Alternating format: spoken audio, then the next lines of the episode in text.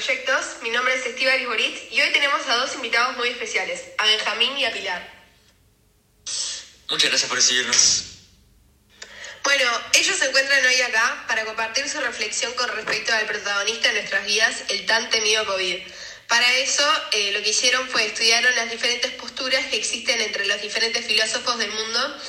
Y entonces, antes de empezar, solo para tener en cuenta, más o menos cuéntenos cuáles serían estos filósofos. Principalmente decidimos enfocarnos únicamente en cinco, que vendrían a representar algunas de las posturas más destacadas frente a esta situación. Buenas, eh, estos filósofos vendrían a ser el italiano Giorgio Agamben, Slovak Zizek, un ruso, el francés Jean-Luc Nancy, el coreano Boyong Chul Han y por último el español Paul Preciado. ¿Y qué es lo que piensa cada uno de ellos? El primero de ellos, Giorgio Agamben, desestimó la gravedad de la pandemia y el virus sobre todo. Sostenía que las medidas tomadas eran irracionales, excesivas e injustas. Le preocupó más la reacción hacia el virus que el propio virus.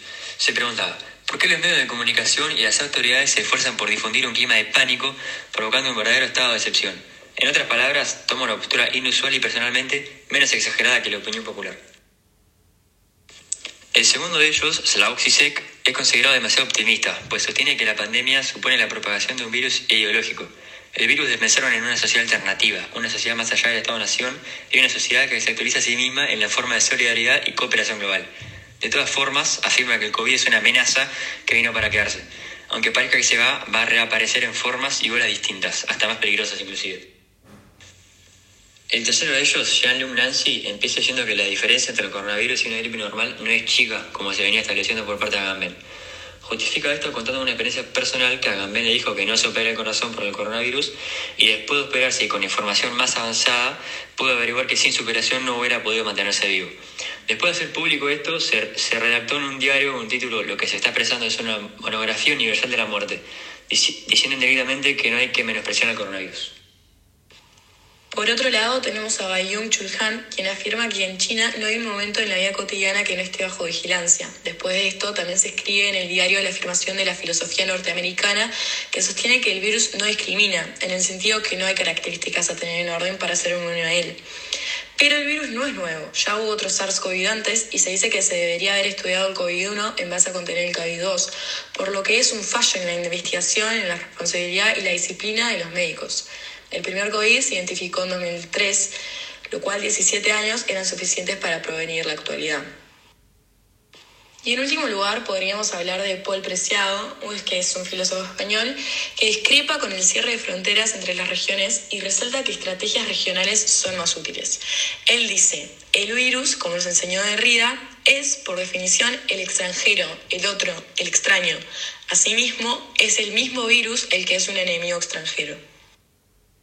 También se menciona que las autoridades proclaman que el distanciamiento social será el nuevo principio de organización social.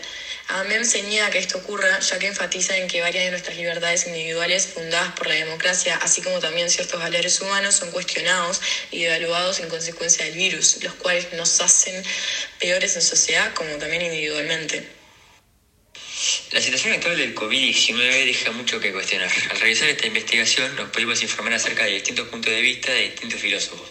Podemos concluir que hay muchas personas... Oh, no. ¿Y si ustedes plantearan su propia postura filosófica, cómo sería esta? ¿Y si usted...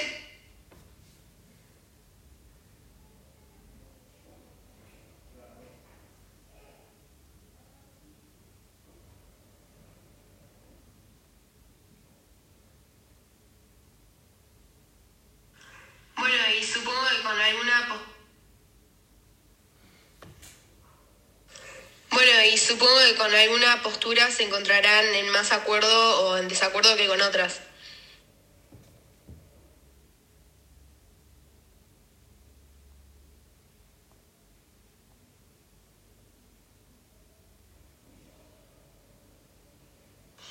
La situación actual del COVID-19 deja mucho que cuestionar. Al realizar esta investigación nos pudimos informar acerca de distintos puntos de vista de distintos filósofos.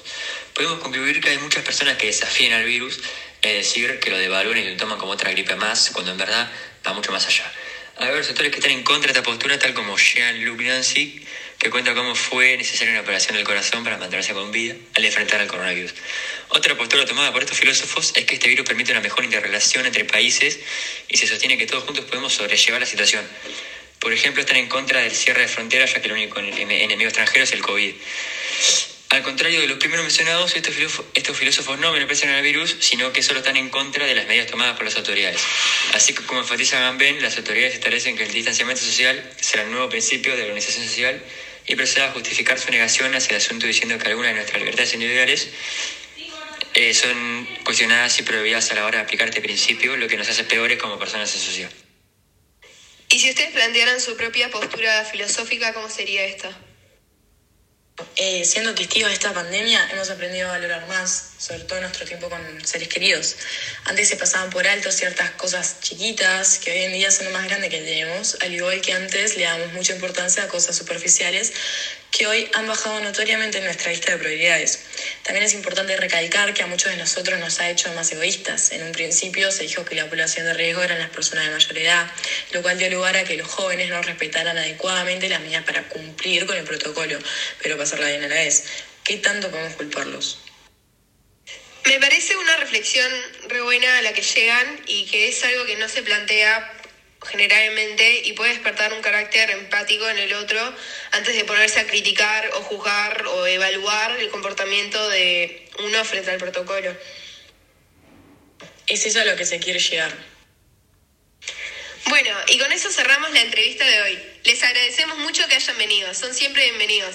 Que el público no se olvide suscribirse a nuestro canal y seguirnos en las redes si quieren seguir manteniéndose informados. Arroba teleproyectos. Hasta la próxima. El gusto es nuestro. Hasta la próxima. Bueno, Estiaris, muchas gracias a ti por recibirnos. Eh, la verdad es un placer estar aquí y compartir con ustedes. Nos vemos.